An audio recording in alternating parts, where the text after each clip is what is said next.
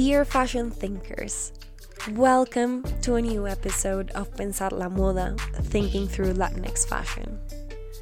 Some of you might know that my home country of Colombia held presidential elections last Sunday, and as usual, this has had me thinking. I've been thinking about the collective state of panic I've seen in the country, especially among some specific social sectors, and about the many comments and predictions of everyone around me. But most importantly, I've been trying to figure out how fashion enters the whole issue. Because, as you might know, I just don't seem to be able to think without integrating fashion in one way or another. In fact, I've inquired on the relationship between fashion and politics for years. Maybe that's why I chose to register for an elective on fashion and identity during the old regime and the French Revolution back when I was a first year MA student. During that course, I had the chance to research the representations of idealized femininity in the construction of the French Republic. And I even thought about continuing with that research subject for my MA thesis and become yet another scholar of the history of French fashion. But my research for that course also made me question the relationship of fashion and politics at the other side of the Atlantic in Colombia and Latin America. In the end, I was seeing more parallels than differences in how the nations on both sides of the Atlantic were being constituted, at least discursively. In the whole MA thesis and several years of research later, I still believe that the pillars upon which both France and Colombia were constructed, and pretty much every other modern Western nation for that matter, are quite the same. But that's a subject for another time.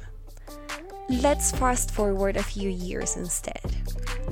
I'm now back in Colombia, right in time for the presidential elections of 2018, and before moving back to the US to pursue my PhD.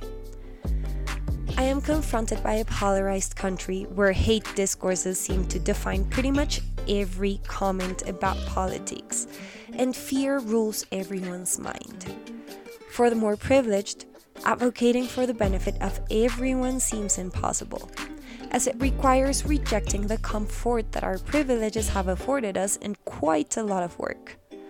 But others, especially those who are already exhausted from not being able to even achieve the most basic conditions of human existence, were screaming for real structural change. This scream was finally heard four years later, when last Sunday a left wing government won the elections led by Gustavo Petro as president and Francia Marquez as vice president. The political polarization of the country during both electoral cycles was reflected somehow in the social media discourses of the different members of the fashion industry. It seems impossible for them to stay silent about political issues, including the elections, the armed conflict, and even the social reality of the country.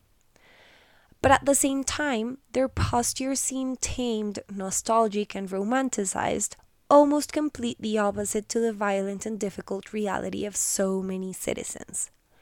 It's almost as if the fashion industry were trying to avoid any direct association with politics, even when reacting or reflecting about the political issues faced by the country.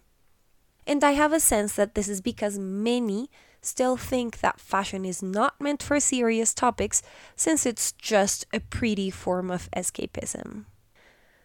Back in 2019, I published some of my observations about this in fashion theory. I analyzed how some brands and members of the Colombian fashion system engaged with politics and other social issues during the 2018 presidential elections. I haven't been following the subject as closely this year, and my academic production at the moment is confined to my PhD dissertation, so I don't think I'll publish a sequel, so to speak, of my original essay. But I'd still like to say a few things. I must make a disclaimer, however, that I'm not going to tell anyone to leave the country if they don't like the elected president or defend any of the candidates at this time. What I will say is that while we keep repeating how hurt we are about our quote unquote awful or ignorant nation, as I've seen so many do on social media, without actually finding our own ways to personally execute change, there won't be any real transformation. And if we just celebrate the triumph of the left without taking into advantage the opportunity that we now face of dismantling the structural problems of the country, we probably also won't see any real change. So rather than celebrating or mourning our country, my call today is to think about how each of us can create a new collective social contract that can help us build a better country from our own experiences and possibilities. And here, I must say that the terms of that better must be defined according to what works here and not after Euro North American impositions that have made us believe that we are condemned to eternal underdevelopment.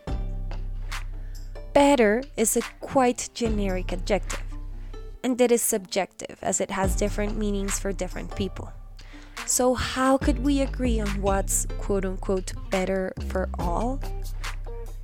Thinking in terms of fashion, as always, I came up with a list of ideas. First, eliminating violent practices in the production of fashion, including low paid work and cultural appropriation.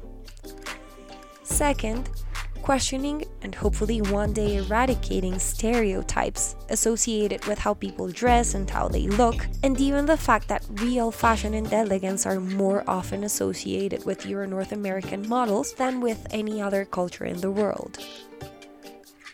Third, avoiding the simple copying of formulae that have worked for some Latinx and Latin American designers mostly based on simplistic and limited ideas of a quote unquote tropical, exotic, and unexplored land. And finally, replacing the first three for a profound search of real authenticity, based on thorough research and the realization that fashion, in fact, is a substantial cultural phenomenon worthy of critical study. The question that remains is how to come up with tangible and measurable actions to effect these changes. What do you think we could do? As always, I look forward to reading your own ideas in the comments. Thank you, thank you for listening, and until a new issue of Pensar la Moda.